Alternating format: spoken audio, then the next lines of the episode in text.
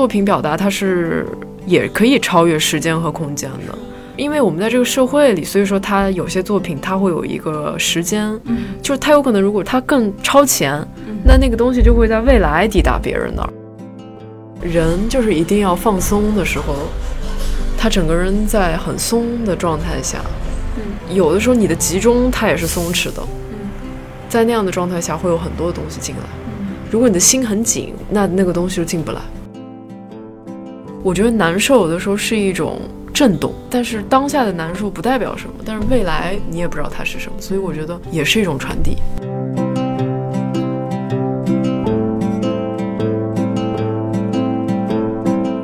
这里是后浪剧场，我是小树，我们是后浪出版公司旗下的一档泛文艺播客，聊与艺术有关的一切，最终指向每个人的日常生活。本期的嘉宾依然是叶雨涵。在上一期聊过了表演和戏剧之后，这期我们更加放松，也更加随性的聊了聊一些雨涵的世界里头的高频词，就比如“放松”这个词，再比如“表达”“同频”“平衡”“浪漫”“温柔”“时间”等词。以及他对颜色、气味、声音等元素的感觉。这其实是我们第二次见面。第一次见面的时候几乎没有说话。他的版本说我当时是说了一个“嗯”的，但这次见面却像是认识了很久的朋友的一次再自然不过的重逢。如果不是因为第二天还要上班，这次对话似乎可以在夜色里无限的蔓延下去，没有终点。这次对话依然发生在午夜，在驶向梦境深处的午夜。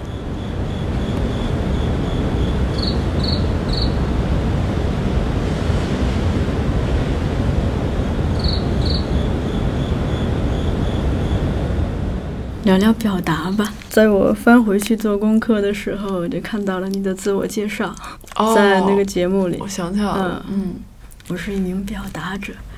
对，但是现在有一些不同的心情。当时说这句话，只是因为我觉得我有东西要表达，嗯，但是我也知道我为什么要表达，嗯，因为我说到就是我想找到同频的人，嗯，一样的就是一群伙伴。我就是来表达的，就是我我没有别的任何的其他。但是后来在那个节目里面，其实他也他也教会了我一些东西，什么呢？就是这种教会不是别人告诉我或者怎么样，而是我自己感觉到的。就是表达了之后，它肯定有一种传递。那可能这个表达者的意义，表达者的状态，它又转成别的了。嗯，就是我是一个传递的一个状态。发现这些东西都结合起来，哦，原来是我是一个创作者。但是这些东西都现在已经没有办法用任何去定义了。嗯，就我只是一个人。每次当你提到表达的时候，几乎一定会提到另一个词，就是同频。你是理科生哈？对，嗯，我是理工科生。嗯，在这样一个学术背景下，同频意味着什么呢？其实没有什么学术背景，专业背景。对，也没有什么专业背景，就是一个感觉自己就是一个不专业的人。嗯我这个人好像做人也做得很不专业，人双引号做得很不专业。嗯，同频这个东西就是这怎么定义呢？就是有的时候你就能共鸣到一些东西吧，算是。如果要非常简单的表达，就是这样。这又来了那句话，就是有的时候你用思考去解答解答一个事情，你并不知道，但是我很确信，就是如果我们面对面，我跟你说我跟你同频了，你应该能感觉到是什么。我觉得特别有意思啊，就是我在准备的过程中，嗯。当我留意到这个词的时候，我也开始思考，同频到底是什么呢？然后我就先是去和几个学音乐的朋友 去讨论，问他们这种共振在音乐中到底是一种什么样的效果。我突然想起来了，你先说完吧。哦，你先说。嗯，就是很早以前我写过一个东西。我说，嗯，如果我们每个人都是一个音叉，我们都是音乐教室里的一个音叉，那五个音叉放在一起，它逐渐的都会在一个频率里面。嗯嗯，这这个是知道的，对吧？对，有这个实验嘛？对，那如果把这个音乐教室扩大呢？嗯就扩大到整个世界。嗯那当你发出一个什么的时候，其实所有的音叉都会在慢慢的、慢慢的、慢慢的、慢慢的、慢慢的，它就会跟你同频。嗯之前有人做过那个，不只是音叉，还有做过摆球的那个实验。呃，钟表，对对对，嗯，就是它那个也是，嗯。其实也是这种，但是它可能不是一下子的，嗯。但那个东西、那个能量和那个频率，它一定是在传递的。嗯。突然想到了这个，所以我觉得我愿意做一个音叉，嗯。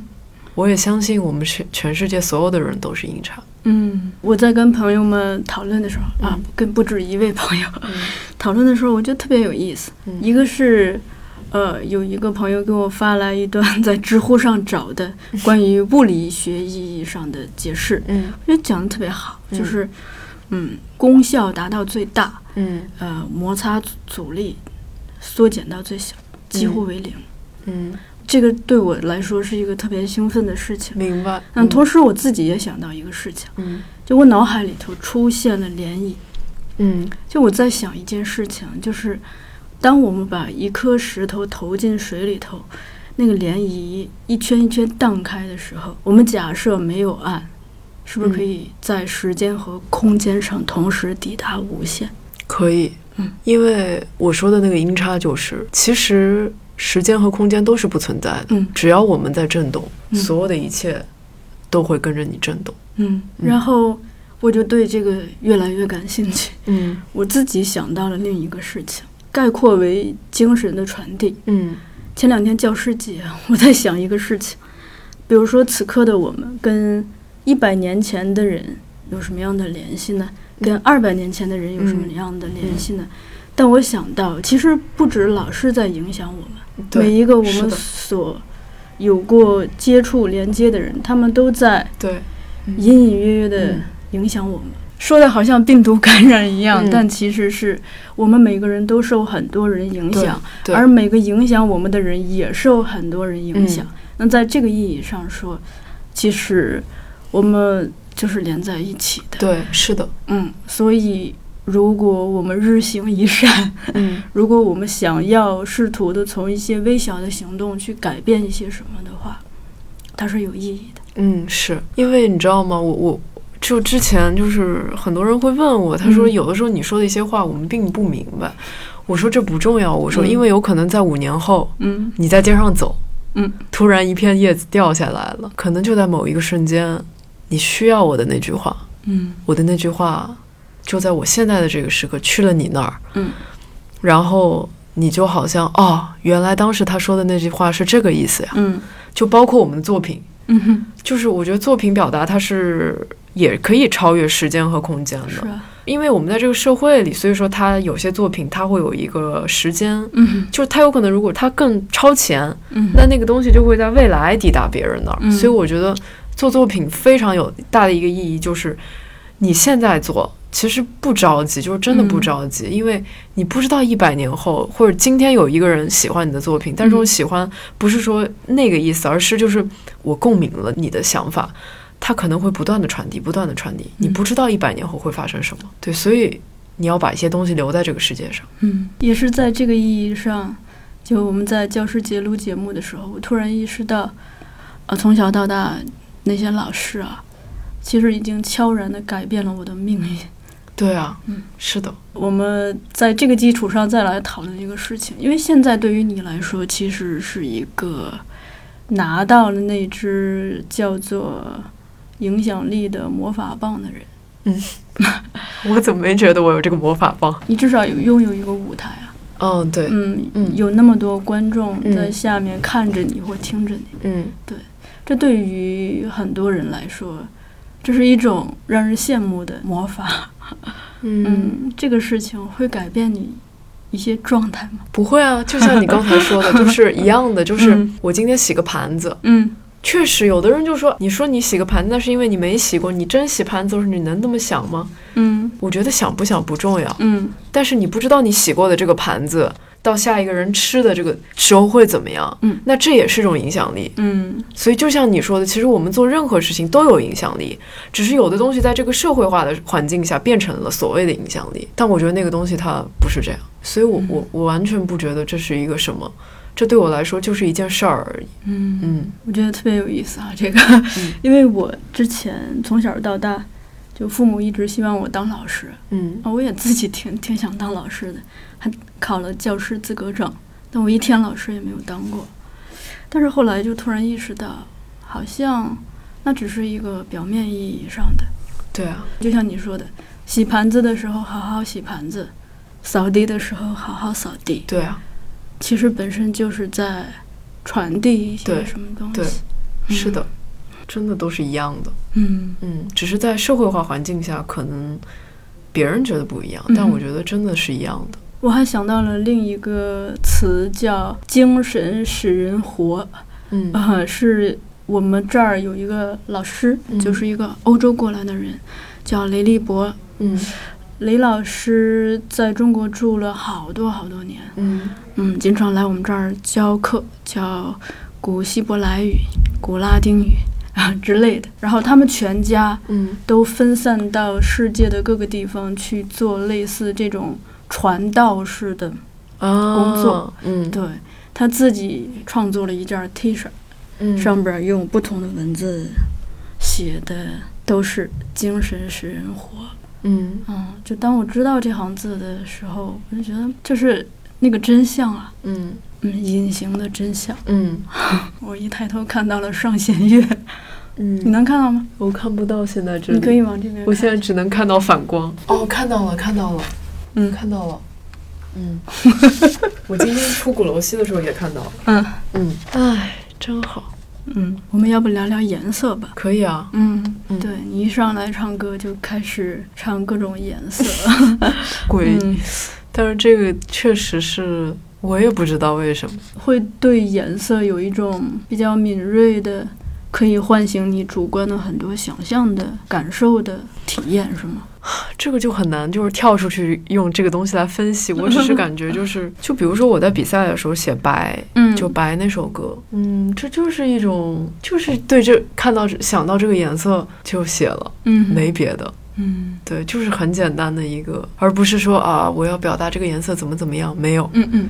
就是全然的就看到它，然后想到一些画面，那就写下来，嗯，就这样，对气味感兴趣吗？挺感兴趣的。嗯，一般会喜欢哪种类型的呢？我觉得自然的味道我都挺喜欢嗯的，就各种自然的味，但是有一些一闻就感觉那种工业气特别重的，我就会有点难受。因为我特别小的时候特闻不了香水，嗯就我会头晕，就是那种感觉。但是在大自然里就感觉特别好，就各种奇奇怪怪的味道嗯。都来了，就是那种。就我每次这个上下班骑自行车走在北京的路上，嗯。总会不时的可以闻到一种我不知道是什么树上传来的那个味道。嗯。就跟我童年在自己的家乡闻到的那个味道特别像，嗯，这种体验每次都特别的神奇。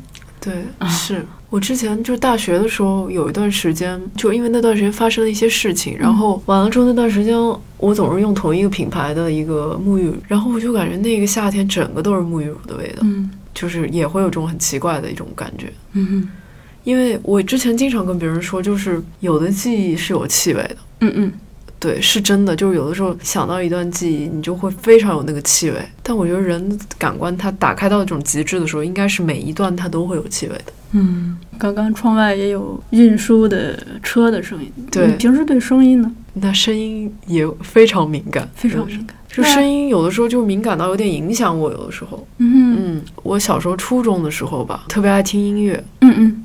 对，忘了人搞音乐的问人家对声音没有没有，那那也那也不一定，有的就是搞音乐的人对声音不敏感的也有很多。就比如说，我一直觉得歌这个东西啊，就人声啊，这个东西嗯也是个乐器，嗯就是它不应该失衡的放在一首歌里。嗯就比如说，有些他可能会觉得，我就要突出这个歌手的声音，那我觉得要看你的内容表达是什么。嗯现代人清一色的觉得歌，那人声很重要，嗯就会这样。但我不觉得，我觉得这它也是个乐器，所以所有东西都得匹配在一起。和谐。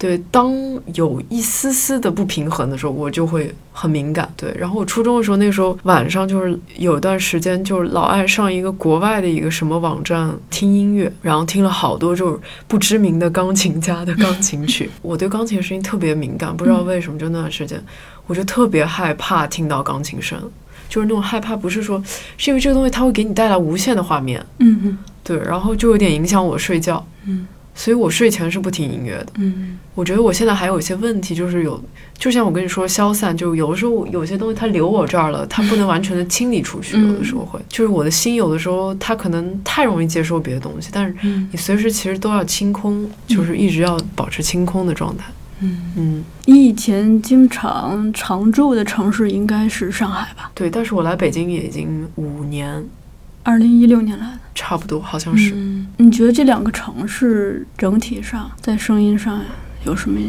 样的差别？就是感觉上海就很轻盈，嗯刚说到声音，外面就来了。对，北京就会有的时候有一些沉，嗯，就是会有这种感觉。你去到自然里的机会多吗？以前我很爱去自然里，嗯，因为我以前大学的时候经常会去，就是川藏那一附近，嗯，就是去各种各样的自然里面，嗯。因为那东西它特开阔，就非常非常的开阔，你会知道你很渺小，嗯。我今年夏天有一个事儿，去了一趟自然里，嗯。待了很长时间，太安静了，安静到我感觉就是，首先时间不存在，或者是被无限的放大。嗯再一个就是那种安静，让你觉得呃一阵微风都是一个很大的动作。然后回到北京就觉得极其的不适应，因为突然发现听到了各种声音。嗯，嗯，可能平时如果长期在这儿就会忘记一些声音，对，但回来之后我就发现睡觉的时候头顶上有好几台空调外机的 对我我就是这样我就是这样一直这样的状态，所以我就很容易被这东西影响，就是因为嗯我很细小、很细微的我都会听到，嗯因为我平时就是在北京，我都在这样的状态里。有的时候，其实就像你说的，嗯有的时候你感受不到时间，嗯，就是它不存在，其实，嗯但是它又可以无限延伸和放大，就是那种触感。哎，你坐过过山车吗？你坐过？什么体验？我记得有一次坐过山车特别搞笑，我上去坐了之后，然后第二次，然后下来之后我就说我还要坐，因为当时我们坐的是那种悬浮式的，它是挂在上面的那种。它不是这样子，是就是一个车这样下，它是挂在上面那种。然后就是，如果你的脑子很分裂，就是你会害怕的。嗯哼但是其实你的心去体验它还是挺不错的。嗯，那你会睁眼吗？会的，嗯，会叫吗？呃，会的。有试过不叫吗？哦，试过。试过闭眼吗？我小时候就闭眼不叫，有什么区别？闭眼不叫的感觉就是你把所有的东西都压在里面。嗯你睁眼和叫，就是你完全的释放，并且真的享受这个东西，嗯不太一样。可能闭眼不叫也可以享受这个东西，就是它不一定。嗯但我知道，当你有什么东西，你害怕，或者说当你有什么东西来了的时候，你一定要把它释放出来。嗯哼。我前两天刚做了人生的第一次，嗯，而且是一个极其可怕的，在哪儿嗯，环球影城，啊？嗯我还没去，是哪一个馆里？就是他那个变形金刚吗变形金刚那个、嗯啊，霸天虎是吧？吓死我！我就觉得，首先是觉得时间被极度的放大，嗯嗯，其实它真实的时间也就几秒钟，但是嗯会感觉翻山越岭嘛。因为我是属于那种睁着眼但不喊行的，嗯，我是个哑巴，嗯对。但是我下来就对这件事情就产生了兴趣，我就去查各种人写的嗯这个他们的体验。我突然想明白一个事儿，不叫就是吸了一口气嘛，叫就是呼气，对，所以就是的，你刚刚讲的释放。对，释放。你可以下次试一下叫我，下次不试了，人生的已经透透支完了，真的吗？害怕那你怎么会被带上去？啊！别提了，就当时我弟弟说咱去吧，然后我看了一下旁边这么小的小孩儿，就十来岁吧，还有老爷爷老奶奶，心想人家都敢去，我这怕啥呀？嗯嗯，弟弟也说你这人生不体验一次、是吧？多遗憾，你都不知道恐惧是什么样的滋味。就这样去了，下来了就吓死了。你是在那个哪一个过程中害怕？有的人是上去的时候害怕，我上和下都还好，就是斜，它不是就是通过左右的这种斜来，就是你会觉得有这种甩出去的离心力，哎离心你害怕离心力。嗯，因为它上和下其实没有离心力，你只要跟那个座位是预贴的，嗯，嗯，但是有的人害怕的是上去的那一刹那，一马上要下去的那个感觉，但是下去倒也还好。哦有的人是害怕离心力，对，嗯下去倒也挺挺害怕的，因为我平时坐升降梯或者飞机降落的时候，你都害怕。心脏都感觉扑通一下，嗯，就感觉不落地的感觉，可能是。太可怕。嗯，嗯，那你弟弟很喜欢。对他还想去。我们再聊一个词儿，嗯平衡。嗯嗯，你看你刚才也提了好几次，你甚至在一篇文章讲说，预感平衡时代到来了。嗯，平衡意味着什么呢？我觉得平衡有的时候就是一种合一的状态。嗯我觉得有一天我们会迈向那个时代，但是那个时代可能还得很久，但是一定到来。就是因为我们现在现代人的生活状况就是比较偏脑部的，嗯，就是所有的能量都集中在脑部，嗯就是这一块儿。嗯那很多人的身体都是没有的，就是他的意识其实是不流通在身体里，他可能坐着一上班就是整个都在脑部，嗯就是这样。嗯，下班也在脑部。对，所以就是嗯。我说的就是，其实就是身心灵合一的一个状态，那它就是很平衡的一种嗯。内心的宁静，嗯。那种宁静是会给你带来无限的喜悦的。我觉得会有这样一天的。嗯，我之前听小何老师的一个讲座，小何老师是音乐人小何，哦哦，小何老师明白了，嗯。对，就他提到了一些点，我很感兴趣。首先，他提到就是音乐其实是音符之间的一个排列组合嘛，嗯就是如果只有一个音符或两个音符，其实无法构成音乐，嗯某种意义上，所以是很多个音之间达到一种比较有序或者是怎样的一个排列，才构成了音乐。然后他说，其实同样的道理，比如说我们做城市规划，或者是做室内设计，或者是处理人和人之间的关系，就跟音乐家去处理这些音符之间的关系是一样的。嗯然后我听完这个就觉得哇，很开心。嗯，嗯我感觉就是人吧，他自己有一个什么一种排序，但这种排序不是那种很科学或者怎么样，没有什么科学，其实就是一种当下即时的一种感觉。嗯关于音符的这件事情，就是我觉得啊，就是它一个音符，它也有可能会成为音乐。你可以把这个音符无限的拉长，它可能就是一段音乐。我觉得这可能也是一段音乐，但是它是一种排序吗？有可能它也是。对，所以我就觉得这个东西它就是在社会化的环境下，它可能需要一个什么，但我觉得在更大的一个角度来说，它什么好像也都可以。就比如说像那个波的声音，就是它可能就是一个很延续的一个什么。它就是那个涟漪嘛。对，所以我感觉就是我理解的音乐，就是只要你把你自己内心的东西表达了，嗯，那就是音乐。再聊几个词吧。我 去看了你的微博，然后又看到了两个高频词，浪漫，这是被你置顶的；这个置顶行吧？还有呢？温柔，或者是说柔和，跟柔有关。我不知道大家怎么理解“温柔”这个词。我觉得温柔是一种很巨大的力量。对，有的时候你用一个很柔的一个力量，嗯，它有点像太极，一个很柔和的力量去回应一切的时候，那世界也会一样的回应你。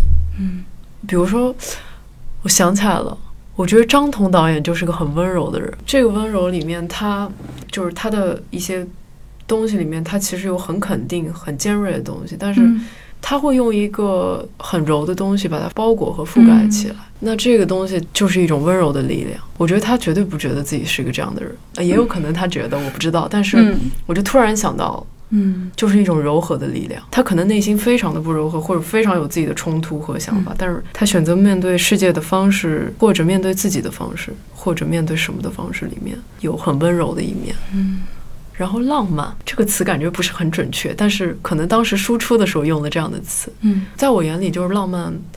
它不等同于那样的浪漫，而是一个很美好的什么东西，就是让你心里泛起一种什么感受的东西。嗯那我会希很很希望，就是很多人把这些感受、细小的这些感受分享给我，嗯所以我才把那条置顶。今天那本书上的那个，睁大眼睛看别人看不到的东西，嗯这样就是这个东西。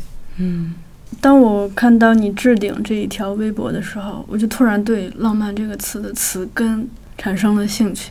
当然，英文的我并没有去查，嗯，就汉语的我就在想，你看它用了都是三点水，对，然后如果我们就做字面意义上解释的话，它就是浪漫了出来嘛。嗯，这是个很有意思的想法，很有意思。对，而且你这么一说，我就感觉“浪漫”这个词，因为它是三点水，就是有水元素的那个感觉，嗯水的感觉。那水就是包容和浸润一些东西。嗯我觉得能分享这些就很有意思。嗯，嗯，所以也很期待，如果有听众同样对这个词感兴趣，且你会多种外语的话，也可以跟我们分享一下，在不同的语言里头，浪漫”这个词的词根，它嗯最初是什么样的意思？嗯，嗯，我现在 还蛮好奇的。我也挺好奇的。嗯，嗯你刚讲温柔这个事儿，我想想到一个事情，就是我从去年开始对昆曲感兴趣，嗯就去看，看完之后我非常的开心，嗯是一种平静的喜悦。嗯是因为什么呢？我就意识到，我们现在的一些戏剧，它给人的是强烈的冲击。哦，我想起来了。嗯你这么一说，为什么你总是能说到我想说的呢？嗯我之前跟别人说，就是温柔的这个能量，就我觉得有些人给的这些能量啊，就是比如说张彤导演，嗯他给你的那个东西啊，是缓缓的、缓缓的、缓缓的嗯蔓延进来的东西。那这个东西其实它不需要人完全的，就是在当下就觉得扑面而来的好难受。嗯对我来说，扑面而来好难受是很可怕的一件事情。但是他选择用一个很适当的力，它给你一很温柔的适应的过程。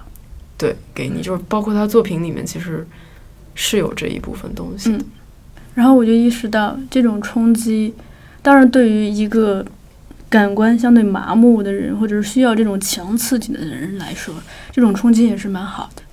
可是，就是我在昆曲里头看到了一种，嗯，特别像什么呢？就是我们在一个房间里头，发现这个房间里头点了香，嗯。然后我们出去，我们自己的身上带了这个香气，嗯。但这一切发生的浑然不觉，甚至我们洗完衣服，这个衣服上依然有这个香气。嗯。我当时看的那一场主演是魏春仁老师，嗯啊、我我就跟他聊这个事儿，他提了一个词儿，就是叫“四两拨千斤”，嗯，他说就是嗯典型的这样。对，特别有意思的是，不管在昆曲里头还是在京剧里头，我不知道其他的地方戏是怎么样的哈，就是它其实所有的智慧，我认为就是都可以概括为就这种质感。对，就比如说它的所有的动作，舞台上的调度从来没有直的，都是圆的。嗯它的唱腔也是，它不会直着唱，它都是转着，嗯、婉转的、悠扬的，嗯。就那样。对，所以他和观众之间的关系也是这样子的。你在那里沉浸其中，又似乎人在其外，嗯，就是你不是一个具体的单一的状态。对，嗯，是，你一会儿进去了，一会儿你知道自己在看戏。嗯。那演员在台上也是这样子的，嗯。他一会儿在角色里，一会儿是他自己。嗯。然后这种暧昧的状态，就让人很奇妙。然后观众看完出来也会觉得很舒服。嗯，嗯，就是若有所获，呃，余音绕梁吧，就那种感觉。对是的但是嗯。又没有非常嗯。直接的、强烈的刺激。对，所有事情都是这样，嗯。就直接来到你这儿的，你不没有这样的事儿，其实，嗯。因为没有什么会直接来，嗯，它其实都已经就是在很早以前就以你说的这个香的这个嗯。模式开始了，嗯所以当你打破这个这么自然的一种状态，说我就直接给你，这是件很可怕的事情，其实，嗯。但其实我们生活中有很多直接来的事情，比如说人和人之间的这种关系。对，但是其实我觉得不是，我觉得嗯这个里面的常理也是像你说的这种传递型的。嗯，它传着传着传着就刚好传到你这儿了，于是我们认识了，或者说嗯关系就、对。其实那个人已经在很远处，嗯就你们互相不知道，你们已经看着了，嗯你们只是慢慢的在走而已。嗯，听你这么讲完，我就又想到一个事情，嗯就是好像在你的概念里头，其实时间和空间都不是什么局限。嗯，对。嗯，我同样也看到你说过一句话，我找一下。啊，又来了！救命！我到底说过多少话呀？你说过说不想做宝藏，因为闪耀会引起欲望，但愿意做沉淀在海底仍然有光泽的宝藏。你甚至觉得自己创作的东西暂时没有人领会也没有关系。听下来，嗯，就是你其实对时间，或者是对不存在的时间是有一种很强的信念的。你相信这个过程？是的，嗯，而且我非常相信，就是我很确定会这样，嗯我不知道为什么，嗯嗯，说不出来，就是感觉。可能有些人他他说只是因为我体会过，有些人他说类似的东西，我能感觉到他不相信，嗯，但是我觉得就是这个东西好像成为我的本能一样，就我嗯非常相信。我们就聊一下时间吧。就是我不知道你在成长的过程中，对时间，或者是对不同年龄对时间有没有不同的感受？好像完全没有什么，是吗？好像我没有太在意这个东西，嗯我一直都没有太在意。嗯。那你对，比如说来到三十岁、四十岁、五十岁会没有，没有？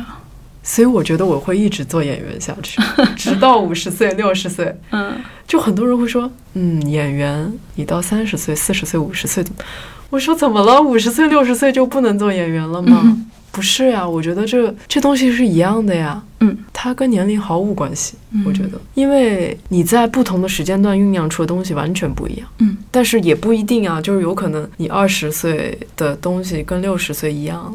嗯也有可能，这个东西它是在你的灵魂进程里的，嗯不在你的肉的这个进程里面。嗯对，那你对这种不同年龄，就比如说，呃，我应该怎么讲？心境的变化，我想现在的你的心境肯定跟五年前刚来北京是不太一样的吧？它不是时间造成的，而是你刚好走到这儿了。我觉得是这样。哦，对我，我更嗯趋向于这种，而不是说时间能带给我们什么。我觉得嗯真正带给我们的不是时间，不然你怎么解释？就是你跟一个人，有的人你认识三四年也就那样，嗯或者你们朝夕相处，你跟他就坐在办公室的对面，嗯你俩也就这样嗯。但有些人你认识一天，你就感觉胜过了很多很多人，因为他的那个厚度不在于时间。因为我问这个问题，是因为我自己对这个会有一个变化。当我进入三十岁的那一年，我觉得那一年太神奇了，我就似乎在某一个瞬间，就是整个人被打通了。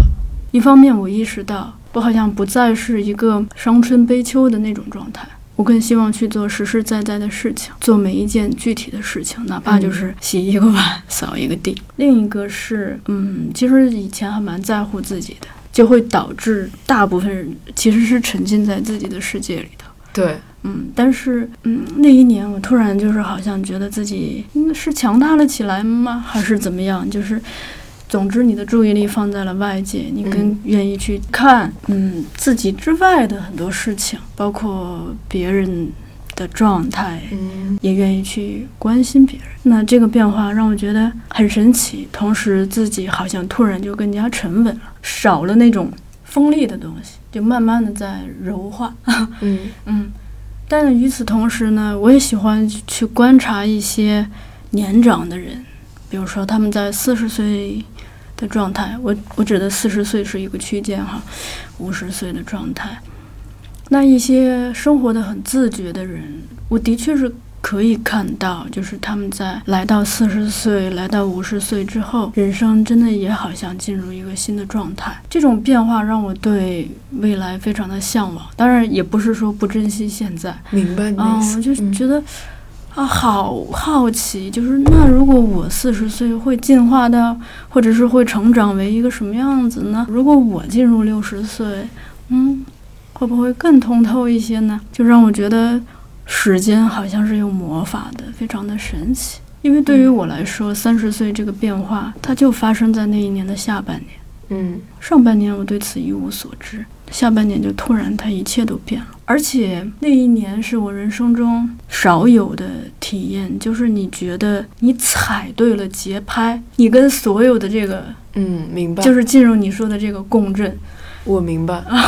其实你是能感觉到，毫不费力的。对整个世界都在回应你的。嗯，它是一种这样的感受。嗯，就觉得特别神奇。对，但是我我总感觉就是这个东西，因为有的人四十岁、五十岁了，他可能 就不一定会通透。就是嗯我觉得其实嗯也不一定一定要通透，就是当下就好，就是你是什么样也没关系。嗯我觉得是这样。嗯，就像我我我现在这样，我也会很关注那些就是非常有情绪的人，嗯就是起伏非常之大的人。嗯就像你所说的那种状况，嗯他们也很有意思。嗯因为我觉得有的时候也不能完全掉入一种非常平稳的状态，因为其实还是平衡的很多东西。嗯但是有些东西你的体验感就不太一样，嗯但是你还是得随时进入不同的那种东西里。我的感觉是这样。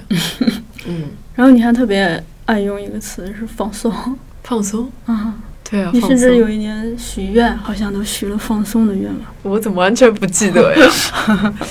当然要放松了。嗯，人就是一定要放松的时候，他整个人在很松的状态下，嗯有的时候你的集中它也是松弛的，嗯在那样的状态下会有很多东西进来。嗯，如果你的心很紧，那那个东西就进不来。那你是什么时候意识到这个秘密的？忘了，不是所有人都知道这个秘密。所以要寻找这些人，就是会有共同语言。嗯，对其实我的问题已经问完了，我觉得也蛮神奇的。就那天我去排练场看你们排练，嗯反正我自己没有想到会有这个对话。嗯，嗯，我想你应该更是不知情的那一方吧。确实啊。但是感觉跟你聊聊，我觉得是同频的，谢谢。所以我觉得这就是为什么我们会有这段对话的原因。嗯，这个也是我做这个工作着迷的地方。就是我参加过很多的群访，嗯，就是比如说被访者，嗯他这一天的行程满满，他可能连续有十几家媒体依次上去去跟他对话，然后我也愿意早一点到去看看其他的媒体怎么跟他交流。在这个过程中，我会觉得有一些对话是被浪费了。当然，浪费可能也是一种偏见哈，所以我总是特别珍惜，也会拼命的去准备，不断的准备，不断的准备。嗯这个过程，我想就是这种探索的过程中，不亚于一个演员去嗯，我觉得探索他的角色。对，所以每次当这个嘉宾跟我讲说：“哎呀，从来没有人问过我这个问题。”哎呀，你这么一说，我还从来没这么想。呃，李阳朵老师是跟我讲说：“哎呀，跟你聊天，我还把自己的人生在也梳理了一遍。”嗯，就这种回馈都非常的，就有一种无以名状的快乐。就有的时候会感觉自己在跟时间赛跑，因为你总是希望去拥抱更多这样子的机会。嗯或者是当你确认可以拥有这次机会的时候，可以让它更加深入一点，所以它非常的令人着迷。其实你也是在拥抱别人，这个东西就是跟我觉得跟艺术创作者的工作是一模一样的，因为你也在创作一些东西，嗯，对你也在传递。然后在这个过程中，我也意识到一件事情，就是其实，在日常的生活中，很多情况下，我们都这样子的机会是非常珍贵的，就是你不可能跟自己的父母突然说。我们聊聊吧，然后就进行了一次这样子的对话，就很少会，比如说跟自己的朋友或者是同事去这样子聊天。我突然想起来了，嗯就是你这么一说，就是你知道吗？我有嗯一个有点毛病的事情。嗯我之前说的，就我愿意看每一个人，嗯或者怎么样，就是因为我好像跟很多人都愿意这样聊天，就是无论这个人是什么形态，嗯我就会非常想深入这个人，所以说我经常会挑起这样的话题，就深入别人的话题，嗯，就是所以我是经常有这样的聊天的。但其实就是我看到的啊，我们很多人都缺少被倾听的空间，特别是在熟悉的人面前。嗯比如说，我并没有跟自己的父母进行过这样子的对话。这种以工作的名义，我们介乎陌生和熟悉之间，其实是一个很微妙的状态。对，太熟或太陌生都不是那么的恰如其分。是吗？我觉得还好哎，就是很陌生的人我也能这样，但是特别特别熟的人我也能这样。就是我经常在这样的状态里，但是有些人会不舒服的，嗯因为他们觉得你你在窥探他们，或者说嗯在，因为我很容易刺刺到就是别人可能内心很深处的地方。嗯那有些人是不愿意面对这个东西，嗯他就会很难受，嗯就是这样，这就是一个弊端。但是我还是那样的想法，就是我如说这些话，我觉得难受有的时候是一种震动，但是当下的难受不代表什么，但是未来你也不知道它是什么，所以我觉得也是一种传递。嗯。对，最后我突然想到，我应该谢谢你，就是因为同频这个词去不断的讨论它、思考它的时候，我最近就是开始对嗯物理产生兴趣，产生了兴趣。嗯。因为我是一个文科生，嗯。嗯，以前物理学的也并不是很好，嗯。但是我慢慢的就是看到了，就很多事情背后就是它的那个物理的原理。嗯。就是你看你提到的这个震动呀，你嗯。你看你的用词都非常的物理，震动啊、传递啊、嗯。频率啊。就当以这样一个视角去重新的看待自己、看待我们所生活的世界的时候，好像看到了一些现象之后，那些真正运转的那个规律或者是嗯，力学的机制，那个让我觉得那你可以开始涉猎量子力学了。对已经有朋友在推荐了。对，量子力学。当然，我有学霸同事讲说，数学的世界更好。虽然这个话虽然不太好说，但是我嗯还是得说，就是就是科学这个东西吧，我觉得它不是最终，因为科学也只是告诉你一个道理，但是它里面到底是什么呢？你不知道，所以那里面有更神秘的东西。好的，小本儿记下来。那我们今天要不就先聊到这里吧，好因为时间快一点了。我们最后再来听一首歌吧。就约翰列侬和那个小野洋子的歌，这首歌好像是约翰列侬遇到小野洋子的时候的一首歌吧。嗯我很喜欢它里面的描述。他说，他因为遇到了这个爱人，而看见了轻柔的微风，看见了翠绿的大树，万物在我的心中好像都如明镜一般。我的灵魂能够感知，感知着悲伤，感知着梦幻。万物在我心中如明镜般。就我感觉这段感情，对于当时就是他俩其实有挺多人反对的，嗯因为他们都觉得列侬就是有了小野洋子之后，好像他失去了一部分什么或者怎么样。但是我觉得他是拥有了完整的自己，就是他们两个合在一起的时候是完整的、完全完整的两个人在一起，算是一起在整个世界飞翔，就是那种感觉。